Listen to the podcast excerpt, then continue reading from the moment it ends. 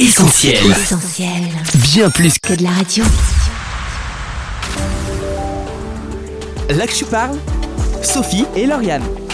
Bonne année à tous Oui, bonne année tout le monde Sur Essentiel, cette année encore, nous voulons œuvrer pour un monde meilleur, plus d'équité, plus de justice, plus de paix et d'espérance. Un défi bien ambitieux que nous voulons relever avec nos partenaires. Et ils sont nombreux sur Essentiel, les éditions Viens et Voix, la Maison de la Bible, One Hope, avec la Bible Lab pour les enfants, Sa parole pour aujourd'hui, Portes ouvertes, Celle France, Il y a un espoir, T-Notes, LMTV ou encore Le Transformer. Merci à chacun d'entre eux pour leur soutien et leur partenariat. Et si vous aussi vous voulez devenir nos partenaires, eh bien rendez-vous sur les réseaux sociaux et sur YouTube.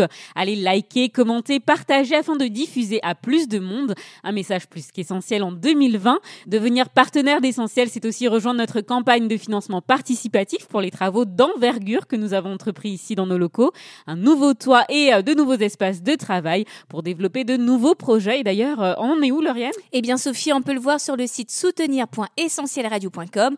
On en est à 38% de l'objectif. Ça avance bien. Un grand merci et ensemble, allons plus loin. On n'est pas loin d'ailleurs des 40%. Alors n'hésitez pas à mettre votre pierre à l'édifice sur soutenir.essentielradio.com. C'est ensemble que nous allons réussir à rendre ce monde meilleur. Aujourd'hui, dans l'Actu Parle, on laisse la parole à trois de nos partenaires, trois interviews sur lesquelles nous allons revenir ensemble sur Essentiel Radio. Bienvenue à toi qui nous écoutes, tu es sur Essentiel et c'est là que tu parles. Là que je parle, Sophie et Lauriane. On accueille donc en studio nos deux débriefeurs du jour, Séverine et Loïc. Bonjour à tous les deux. Bonjour. Bonjour, bonjour. Alors, merci d'avoir accepté notre invitation. Rendre le monde meilleur, un programme ambitieux pour 2020, euh, ça vous parle? Alors tout d'abord, merci de nous accueillir. c'est une première Avec pour plaisir. moi. Euh, Alors bon, euh, souvent le début d'année, c'est la, la période où on a plein de résolutions. Beaucoup, lorsqu'on les interroge, on le voit à la télévision ou ailleurs, ont comme bonne résolution, et bien, de- enfin, souhaitent en tout cas un monde meilleur. Donc c'est un discours que l'on entend euh, d'année en année. Et pour autant, euh, bon, on n'a pas toujours, on n'est pas toujours certain que les choses aillent de mieux en mieux quand on voit l'actualité. Mhm. C'est vrai. Mais nous, on veut du concret sur Oui. Essentiel. Et justement, comme on veut du concret, on veut plus de justice, d'égalité, ça fait partie d'un monde meilleur. Et d'ailleurs, ça passe aussi par une lutte contre la pauvreté. Vous n'allez pas me contredire. Séverine Loïc, est-ce que vous pensez que c'est possible? C'est un doux rêve. Ce sujet, c'est un, oui, c'est un, un rêve, hein, un rêve partagé par beaucoup de personnes, Oui, évidemment. le partage des richesses, ce serait vraiment une bonne chose pour 2020, que ben, dit pas euh, que des riches d'un côté, des pauvres de l'autre, mais que les richesses soient partagées entre les deux. Plus équitablement. Et Plus puis peut-être aussi un peu moins de, de violence dans les, les rapports entre les gens, puisqu'on entend beaucoup de, de violence euh, à l'école, on entend de la violence dans la rue, euh, avec toutes ces manifestations, dans le monde du travail également. Donc c'est aussi un, un sujet de préoccupation de beaucoup de, de personnes aujourd'hui. C'est sûr. En tout cas, lutter contre la pauvreté, c'est le leitmotiv de notre partenaire Celle France. Cette association protestante de solidarité internationale fait tout un travail de sensibilisation, mais euh, elle œuvre aussi très concrètement sur le terrain avec un secours d'urgence dans des moments de crise humanitaire, comme c'est le cas au Moyen-Orient en ce moment et au Burkina Faso. Sur le terrain aussi dans des projets de développement, la santé, l'agriculture, l'eau et l'assainissement. Et euh, un de ses fers de lance pour lutter euh, contre la pauvreté, c'est le parrainage d'enfants. Doris Lévy-Alvarez, chargée de communication chez Celle France, et Carlo Jay, ancien enfant parrainé, étaient venus en studio pour nous parler du bien fondé de ce programme. Vous l'aviez entendu cette émission Euh, Non Pas celle-ci. Alors, séance J'avoue, non. non. Bon, en séance de rattrapage, on vous propose de revenir sur quelques extraits de cette émission, à retrouver bien sûr en replay, que nous avions intitulé Le parrainage, offrir un avenir. L'idée que le parrainage, euh, tout d'abord, est, est efficace, bon, c'est des choses qu'on voit sur le terrain. Ce soir, on a un exemple euh, vivant avec euh, Carlo J qui va nous raconter son histoire. Donc voilà, on voit que en effet, les enfants sont sortis de la, euh, de la pauvreté et que ça marche. Pourquoi complet? Parce que l'idée dans le parrainage, c'est pas seulement de s'adresser aux besoins physiques de l'enfant, pas seulement de s'adresser aux besoins spirituels de l'enfant, pas seulement de s'adresser aux besoins besoins socio-émotionnels, mais un petit peu de s'adresser à tout ça en même temps. Et du coup, donc à la fois d'apporter un soutien scolaire, de les inscrire à l'école s'ils ne le sont pas, à la fois ben, pour nous aussi en tant que chrétiens de leur parler de Jésus, de l'amour, et donc de, de répondre aussi peut-être à un besoin spirituel qu'a l'enfant, à la fois tout ce qui est médical et alimentaire, des besoins de, de base, mais aussi socio-émotionnel, de répondre à des activités, de le, le faire grandir, de l'ouvrir justement à un autre monde par des sorties, par des activités. Euh, un programme complet. Exactement. Alors, Carl Odier, on l'a dit, vous avez bénéficié d'un programme de parrainage. Avant de revenir en détail sur votre histoire, dans votre quotidien, vous avez bénéficié de quel type d'aide en particulier? Grâce au parrainage, j'ai reçu une bourse d'études. Ma mère n'a donc plus à s'inquiéter de savoir où trouver l'argent pour acheter mes livres et d'autres fournitures scolaires, mes uniformes aussi. Bien que l'école soit gratuite aux Philippines, il y a des frais à verser et l'organisation Compassion, avec le parrainage, prend tout ça en charge. Donc on s'inquiète moins. J'ai aussi eu droit à des visites médicales annuelles et à un suivi de ce qui est indispensable quand on grandit. Ils se sont aussi préoccupés de mes besoins spirituels. Ils m'ont donné de l'espoir. Mes professeurs m'encourageaient à croire que la pauvreté n'était pas une fatalité, qu'elle ne durait pas toujours et qu'avec du travail, je pourrais m'en sortir. Je pourrais aussi vous parler des soins dentaires et des autres choses auxquelles j'ai pu participer grâce au programme du parrainage, comme des visites éducatives au musée ou des voyages organisés qui en temps normal ne sont pas accessibles faute d'argent. Alors, en intégrant euh, ce programme de parrainage, vous avez pu bénéficier, euh, vous et votre mère, d'aides concrètes dans le quotidien. Ça, on, on en a parlé tout à l'heure. Mais en plus de cela, vous avez pu établir une correspondance avec euh, votre parrain, votre marraine en l'occurrence, une correspondance qui vous a marqué, n'est-ce pas? J'ai donc grandi en sachant que j'étais un enfant parrainé. Ça ne veut pas dire pour autant que j'avais plus d'argent. Parce qu'avec le parrainage, on ne reçoit pas directement l'argent, mais on bénéficie de tout ce que ce système peut offrir. Au-delà des avantages matériels qu'apporte le parrainage, c'est la relation avec ma marraine Victoria qui a eu le plus de valeur pour moi. Elle est devenue une extension de ma famille. L'amour et l'attention qui m'avaient manqué jusque-là, elle me l'a donné un peu comme une deuxième maman. Et les lettres qu'elle m'écrivait m'ont toujours encouragé à ne pas baisser les bras, à toujours aller de l'avant, à me rappeler qu'il y avait un avenir pour moi. Des encouragements qui euh, vous ont aidé à aller plus loin. Alors en plus de vous sentir euh, aimé, encouragé par vos parrains, vous avez découvert un amour encore plus grand, celui de Jésus. Qu'est-ce que ça a changé dans votre vie? C'est grâce aux lettres de Victoria et à l'Église que j'ai rencontré Jésus. Et quand je l'ai accepté dans mon cœur, j'ai réalisé que ma situation n'avait pas changé. J'étais toujours très pauvre. Mais j'ai aussi appris que si j'ai Jésus avec moi, alors j'ai tout. Je ne manque de rien. Aux Philippines, quand tu n'as pas d'argent, tu ne peux pas aller à l'hôpital pour te faire soigner. Eh bien, notre premier secours, c'était de nous tourner vers Jésus, parce qu'il était tout ce qu'on possédait. On priait Jésus parce qu'on croyait que tout lui est possible. C'est aussi ma foi en Jésus qui m'a encouragé à croire que je ne resterai pas pauvre pour toujours. Si Dieu m'aimait, alors il était aussi capable de me sortir de cette situation désespérée. Alors si nos auditeurs sont convaincus, et souhaiteraient à leur tour se lancer dans le parrainage, expliquez-nous, Doris Lévy-Alvarez, comment on s'y prend? Alors, si vous êtes convaincu, vous pouvez aller sur notre site internet www.selfrance.org. Vous avez un petit onglet parrainé et là, ben, vous avez toutes les explications. Vous pourrez euh, donc soit nous demander de choisir nous-mêmes, soit vous avez aussi des enfants euh, en attente de parrainage, donc éventuellement vous pouvez en choisir un. Et ensuite, euh, on rentrera en contact avec vous personnellement, vous recevrez toutes les informations et le début d'une grande aventure.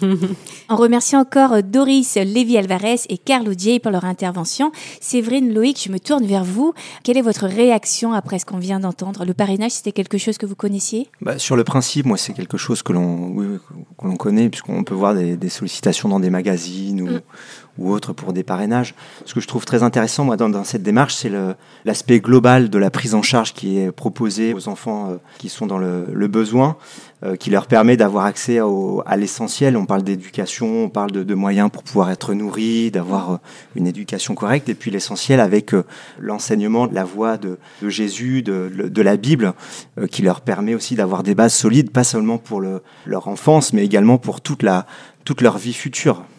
Et puis ce qui est agréable aussi par rapport à l'enfant qu'on parraine, c'est que, enfin, ce que j'ai trouvé intéressant, c'est qu'il y avait une relation entre ben, le parrainé et le parrain, puisque du coup, ben, la personne qui prend en charge cet enfant, il y a un lien qui se tisse, il y a des écrits qui sont faits. Et c'est vrai que c'est vrai que on, a tendance à donner de l'argent un peu facilement, des fois, euh, en faisant un don, mais derrière, il n'y a pas le côté humain. Alors que là, vraiment, ce côté euh, de parrain, parrainé, Enfin, ce lien entre les personnes est vraiment fort et on voit que grâce finalement au courrier euh, que Carlo a reçu de sa marraine, finalement, enfin, elle l'a plus elle l'a emmené à l'évangile. Donc, euh, on peut voir aussi effectivement la main de Dieu qui agit aussi par les liens, pas uniquement par de l'argent, mhm. mais par ce côté relationnel qui peut manquer dans certains types de, de parrainage ou de dons que l'on peut faire. On peut aider, effectivement, on peut donner de l'argent, mais le fait d'être présent, enfin, c'est autre chose. C'est différent. Voilà. Alors en tout cas, euh, nous, depuis cette émission, eh bien, on a sauté le pas et c'est ensemble avec toute l'équipe d'Essentiel que nous avons euh, décidé de parrainer euh, une enfant. Elle s'appelle Mélissa et elle habite au Mexique et nous pensons bien sûr bien fort à elle. Tout à fait. Alors un monde meilleur, vous serez d'accord avec moi, Séverine Loïc, c'est aussi un monde où il existe une liberté de croire. Nous avons l'habitude d'interviewer régulièrement l'ONG Portes Ouvertes qui lutte contre la persécution des chrétiens dans le monde. Alors chaque année, l'ONG publie l'index mondial de persécution, un classement des pays où les chrétiens sont les plus persécutés. On écoute tout de suite Michel Varton, directeur de l'ONG, qui au travers de l'émission Coupable de croire qu'on avait enregistré avec lui, eh bien, nous parlait de l'ONG et nous décrypte le classement 2019. Alors Portes Ouvertes, c'est une mission qui travaille donc euh, depuis maintenant plus de 60 ans pour aider l'Église persécutée. Et pour nous, c'est essentiel de savoir euh, comment les gens sont persécutés, quelles sont les, racines de cette persécution et surtout dans quel pays les chrétiens sont le plus persécutés. Et donc euh, cet index de persécution existe maintenant depuis euh, plus de 25 ans. Et au début, c'était un instrument qu'on utilisait en interne pour nous aider à orienter notre action. Et on essaie de comprendre toute la persécution qu'une personne peut subir. Donc, souvent, quand on parle de persécution, on imagine évidemment tout ce qui est violent, les assassinats, les gens kidnappés, surtout les attentats contre les églises. Et évidemment, ça c'est un aspect très important. Mais vous savez, la persécution est beaucoup plus importante que ça, et ça touche euh, la vie quotidienne, euh, et c'est ce qu'on appelle, nous, à Portes Ouvertes, la pression, l'étau, mhm. la pression de tous les jours. Et donc, on essaie de mesurer non seulement la violence, mais comment vivent les gens, quelle est la pression contre les individus, les familles et l'Église. Alors venons-en à l'index 2019. La synthèse de celui-ci semblerait se résumer à, une phrase que vous dites en préambule de cette publication. Je la cite. Si la persécution était un lac, il serait cette année 2018 plus profond et plus large. Vous nous expliquez? Voilà, c'est vraiment le sentiment que j'ai eu quand j'ai commencé à découvrir les résultats il y a juste deux trois semaines et euh, j'ai regardé ce qui se passait autour du monde et je me suis dit voilà, si c'était un lac, d'abord ce lac devient plus profond. Pourquoi? Parce que la persécution augmente, augmente au niveau de la pression. On, on a mesuré ça, on dirait que ça a augmenté de 16% cette année. Et là où c'est le plus profond, les pays qui sont en tête de liste, le, nombre de points augmente aussi. Aujourd'hui, il y a neuf pays qui ont plus de 85 points sur 100. Donc ça veut dire que vraiment, c'est vraiment des limites de la liberté ou le manque de liberté pour l'Église. 40 pays avec une persécution forte. Et donc d'abord, il y, a, il y a vraiment en profondeur, le, le lac devient plus profond. Mais il y a un autre aspect, c'est que il y a une digue qui s'est rompue et de plus en plus de pays maintenant sont touchés par la persécution. Donc le lac devient plus large. Et surtout en Afrique, on a vu beaucoup plus de pays donc euh, qui subissent une persécution importante aujourd'hui en Afrique. Et quand on, compte le nombre de pays, nous, pour nous, au-delà de 41 points, c'est un pays qui subit une persécution euh, importante, significative pour l'Église. Et donc, euh, il y a aujourd'hui 73 pays autour du monde. L'année dernière, c'était 58. Donc, mhm. euh, c'est pratiquement 20% de plus. Donc, c'est quand même un, lac qui devient plus large. Alors, euh, je reviens sur les données marquantes cette année dans l'index. C'est l'augmentation du nombre de chrétiens tués en Afrique subsaharienne, tout particulièrement. Et on découvre aussi que le nombre d'églises ciblées a presque doublé. Alors, comment expliquer cette hausse? Avant de vous laisser répondre, Michel Varton, on écoute quelques réactions à ce sujet. Il y a de plus en plus de haine, je trouve, envers les, euh, ouais, les différentes religions. Quoi. À cause, je pense, ouais, de, des idéologies dans chaque religion et puis euh, du fait que les religions sont euh, prosélytes, qu'elles veuillent convertir les autres. Et du coup, qu'elles n'acceptent pas et qu'une autre personne pense différemment. Puis tous les attentats et tout, il y a avec les médias qui attisent la haine, je trouve, je sais pas. À mon avis, ça doit venir des intolérances et plus à la radicalisation aussi qu'on peut, regarder dans certains pays qui sont de moins en moins tolérants. Et du coup, à mon avis, c'est ce qui peut expliquer ce genre de choses qui peut se passer, hélas. Il y a des pays qui, ont laissé euh, l'islam radical se développer. C'était des pays qui avant avaient des dictateurs qui empêchaient le, développement de l'islam radical. Et peut-être aussi que euh, l'Europe et tout l'Occident a un peu euh, tourné les yeux et s'en occupe plus trop. Moi, je pense que ça dérange les gens qu'on ne croit pas en la même chose qu'eux. Alors, Michel Vartan, comment expliquer justement cette hausse de la persécution par rapport à ce qu'on a pu entendre peut-être?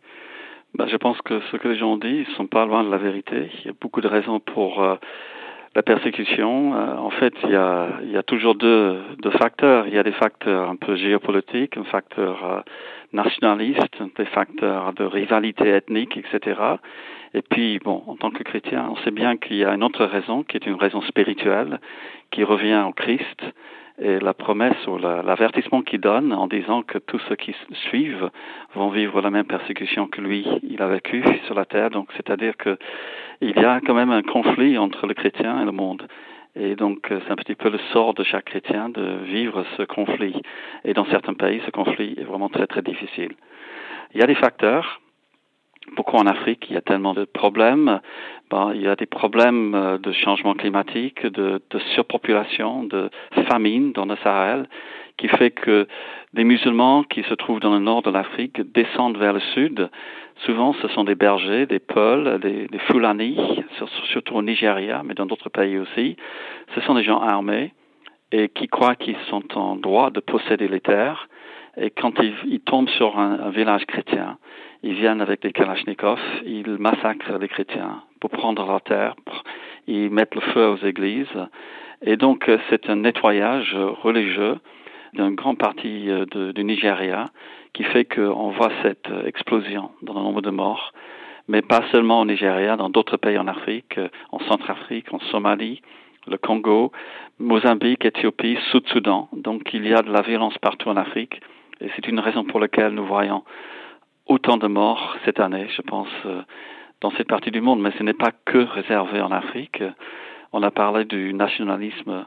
Il y a ces religions comme l'hindouisme qui, qui croient que l'Inde est un pays hindou. Il n'y a pas de place pour les non-hindous en Inde. C'est difficile à croire quand on a 14% de musulmans. Et pourtant, ils disent non, ce pays est 100% hindou.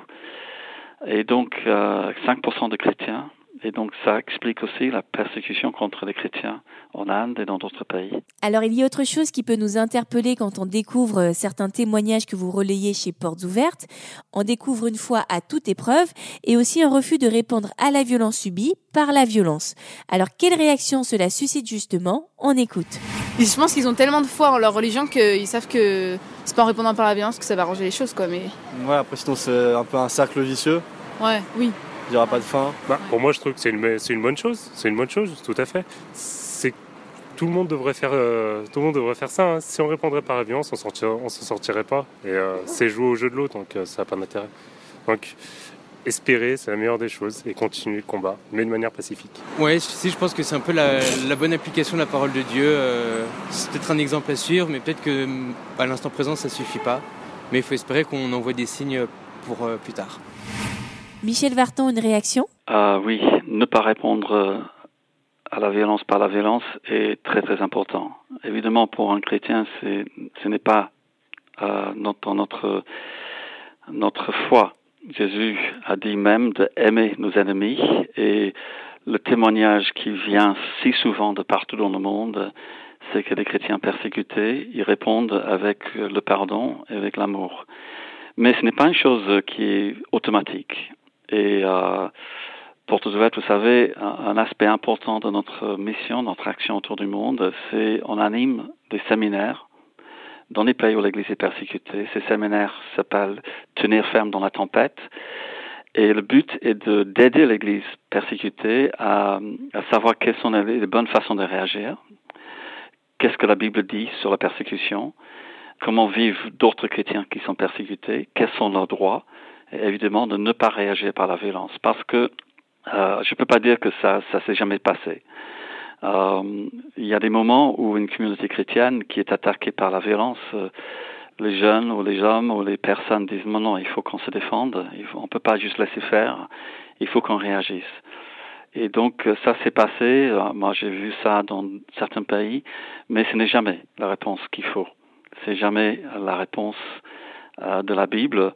Et plutôt, c'est le contraire que nous voyons les gens qui disent, malgré le fait que j'ai vu un membre de ma famille tué, moi-même j'ai été blessé, maltraité, je veux pardonner à ceux qui m'ont fait ça. Je veux les aimer avec l'amour du Christ. Et c'est un miracle. C'est une chose qui, que nous, on ne peut pas expliquer. Moi, je ne peux pas personnellement expliquer ça. J'ai jamais vécu une chose de, aussi intense, mais on le voit et on le constate et on, est étonné et, heureux de voir ça. Alors on remercie euh, encore Michel Varton pour son intervention. Et pour ceux qui veulent aller plus loin sur ce sujet, on recommande son livre paru en novembre 2019 comme le Père m'a envoyé, 12 leçons que l'Église persécutée m'a enseignées aux éditions BLF et euh, bien sûr on n'oublie pas le site internet de l'ONG Portes ouvertes au pluriel.fr. Séverine Loïc, je vous ai vu euh, hocher la tête pendant euh, cette interview. Le thème euh, ne laisse pas indifférent, certainement. Est-ce qu'il y a un élément que vous avez retenu? Que la persécution ben, ne fait que avancer, qu'apparemment le lac est plus profond mhm. et plus large. C'est vrai que ça interpelle, puisqu'effectivement, le monde est censé ben, être plus tolérant, et en fin de compte, pour tout ce qui est chrétien, ça passe pas. Ça me fait un peu de peine. Bon, on a cette chance de pouvoir le faire en France. Et nous pouvons, ben, ne serait-ce qu'en entendant ce genre de témoignage, rendre grâce en disant ben, merci Seigneur, moi au moins je peux aller à l'église le dimanche, ne serait-ce que de lire ma Bible chez moi, alors que ben, certains chrétiens ne peuvent pas le faire. Et on peut facilement oublier, je trouve, quand on est euh, euh, chrétien en Europe, en tout cas dans des pays euh, dans lesquels on peut facilement s'afficher ou en tout cas se réunir, lire la Bible facilement, on peut tout aussi facilement nous oublier que ailleurs dans le monde, mm. d'autres chrétiens subissent des, des mm. brimades ou, d'autres choses pires encore pour leur foi, pour la même foi qui nous anime. Mm.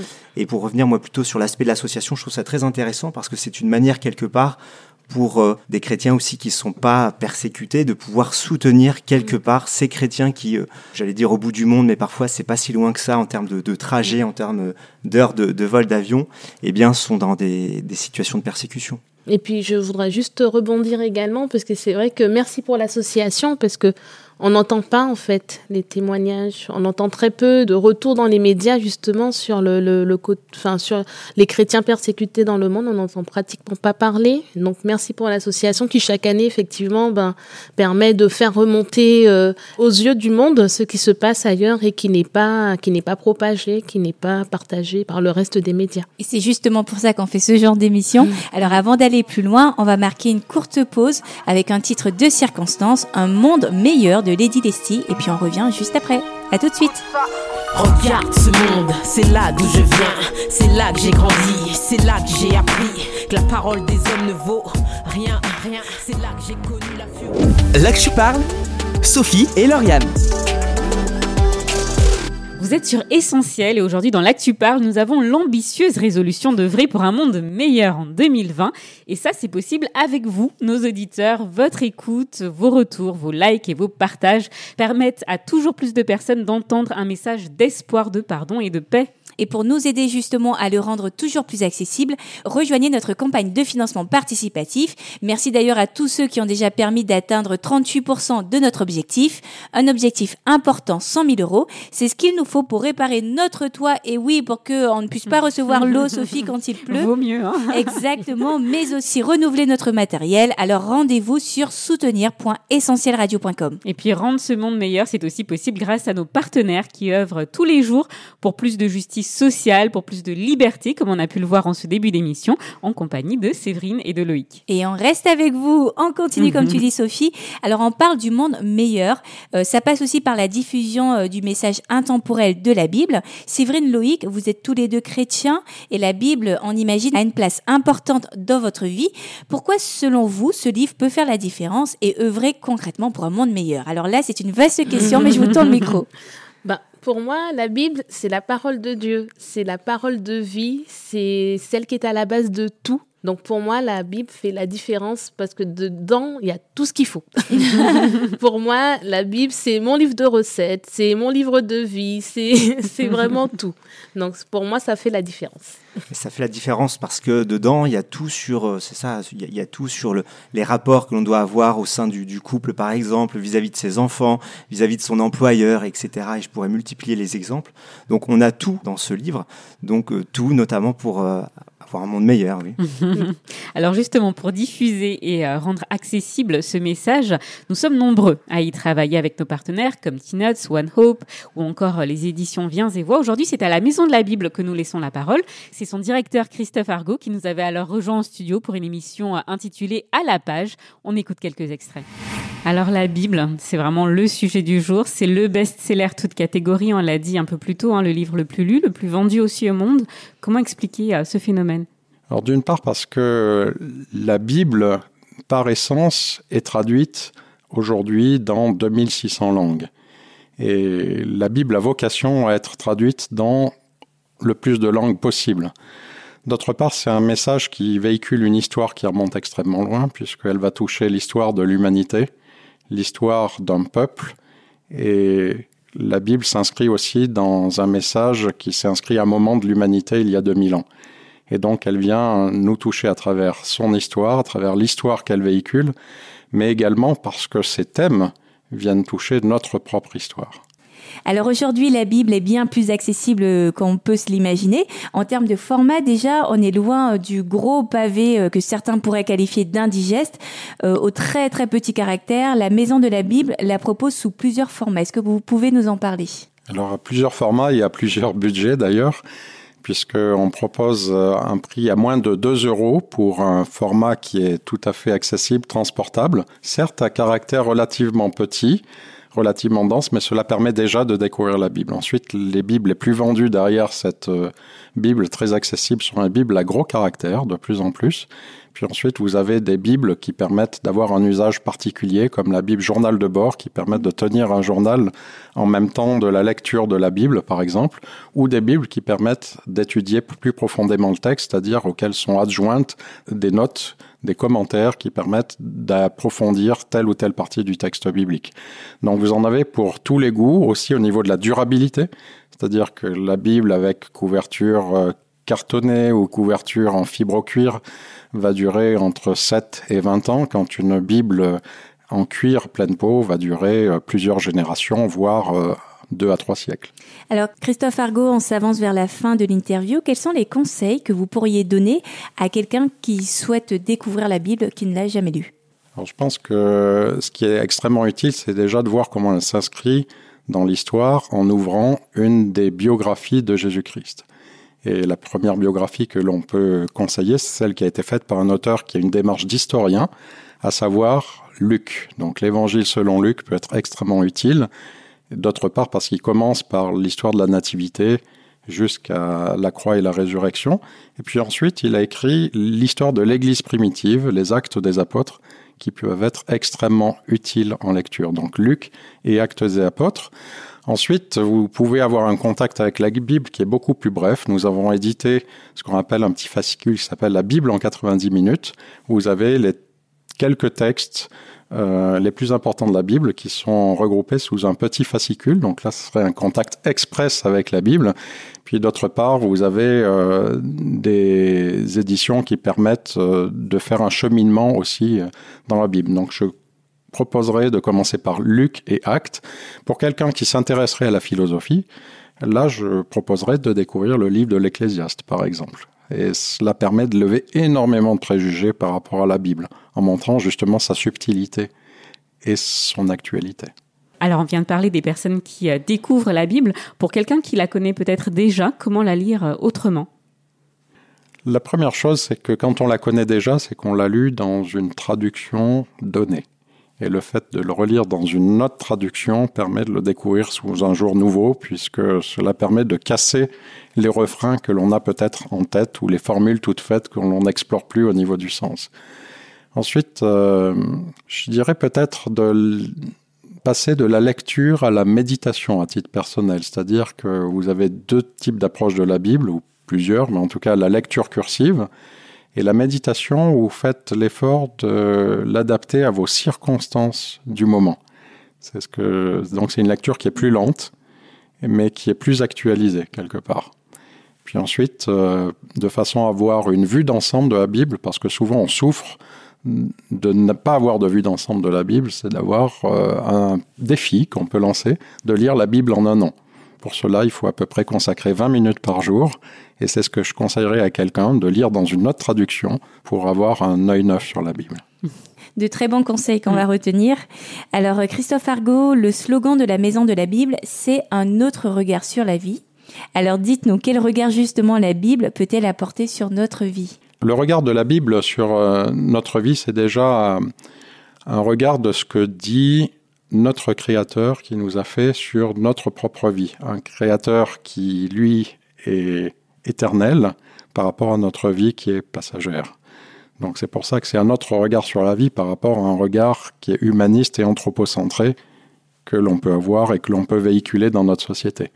Ensuite, c'est un regard qui porte une espérance. C'est pas simplement une conviction. La Bible, ce n'est pas simplement une foi, c'est une espérance. Une espérance parce que la Bible s'est inscrite dans l'histoire à travers Jésus-Christ, s'inscrit dans l'histoire des hommes puisqu'elle change de vie de façon pratique, et puis parce que nous savons que nous avons, en tant que chrétiens, aussi une destination éternelle. Donc en cela aussi, c'est un autre regard sur la vie. C'est vrai de Loïc, vous devinez euh, la question que je vais vous poser. Est-ce qu'il y a un aspect qui a retenu votre attention particulièrement? Bah, c'est que la Bible aujourd'hui, bon, on la trouve sous tous les formats. Euh, tout le monde peut y trouver son compte quelque part. Si on veut, si on a des difficultés à lire les, petits caractères, on peut la trouver en gros caractères. Si on a, si on veut se faciliter la vie et trouver facilement les, différents livres, on peut avoir des déclinaisons sur les côtés. Enfin bon. Euh, on peut même la lire sur le téléphone portable. Exactement. c'est vrai maintenant en format dématérialisé. On peut la voir sous toutes les formes. Donc c'est quelque chose d'intéressant. Et puis on la trouve aussi euh, de, à, des prix. la personne en, parlait tout à l'heure. À des prix on pourrait dire dérisoire pratiquement, ce qui permet de la, facilement de pouvoir en acquérir et puis en, donner à différentes occasions, avoir un petit stock à la maison ou, et puis facilement la, diffuser. Euh, oui. non, mais c'est vrai que Loïc a tout dit. C'est vrai que la, Bible, euh, elle ne change pas. Et c'est vrai que le format, effectivement, peut s'adapter à nos, vies de maintenant. C'est vrai que maintenant, on est euh, ultra connecté. On est toujours en train de bouger. Donc, avoir la Bible sur son téléphone, à lire dans le métro ou, ou lire sa grosse Bible à la maison. Enfin, on a vraiment le choix des formats, des occasions. et puis, la Bible reste la Bible. Donc, le, message nous fera toujours du bien, quel que soit qu'on la lise sur notre téléphone ou, ou dans notre Bible d'études. Ou, Et c'est vrai qu'effectivement, l'intervenant a parlé de la Bible journal de bord que j'ai découvert récemment et c'est vrai que c'est très intéressant pour les créatifs. Du coup, même euh, quelqu'un qui aime faire le dessin, du coup, il trouve son compte euh, même avec la Bible, parce que du coup, maintenant, ce genre de Bible, on peut dessiner à l'intérieur. On se l'approprie. On se l'approprie effectivement. Donc, euh, c'est vrai que la Bible, elle se renouvelle, même si son message reste le même. En tout cas, euh, partager le message de la Bible, c'est ce qu'on fait au quotidien mm. sur Essentiel Radio et euh, sur Essentiel Bible tout particulièrement, la première radio consacrée exclusivement à la Bible. Et euh, c'est une nouvelle série de vidéos sur la Bible que nous avons mise en ligne sur notre chaîne YouTube. Je vous invite à aller découvrir Séverine et Loïc si c'est pas déjà fait. Allez faire un tour et n'hésitez pas bien sûr à partager. En tout cas, on vous remercie encore pour votre intervention. On espère que vous allez nous écouter aussi et puis partager cette émission autour de vous. Un grand merci d'avance. Merci, à vous en tout cas. Alors là que tu parles, c'est fini. On laisse la place à la suite du programme. On s'en rappelle à nos auditeurs notre site soutenir.essentielradio.com pour nous permettre ainsi, eh ben, d'abord de réparer notre toit, on l'a dit, et bien plus de créer de nouveaux espaces de travail Et d'ailleurs, c'est tout un chantier dont vous pouvez découvrir l'évolution sur notre site ou sur les réseaux sociaux, Facebook, Instagram, Twitter. Et puis on attend aussi vos commentaires. Et pour écouter cette émission en replay, ça se passe sur essentielradio.com ou alors sur notre appli. On vous dit à la semaine prochaine et euh, encore bonne année et bonne écoute sur Essentiel. Salut Salut à tous et bonne année À bientôt Au revoir Là que tu parles, Sophie et Lauriane. On retrouve tous nos programmes sur essentielradio.com.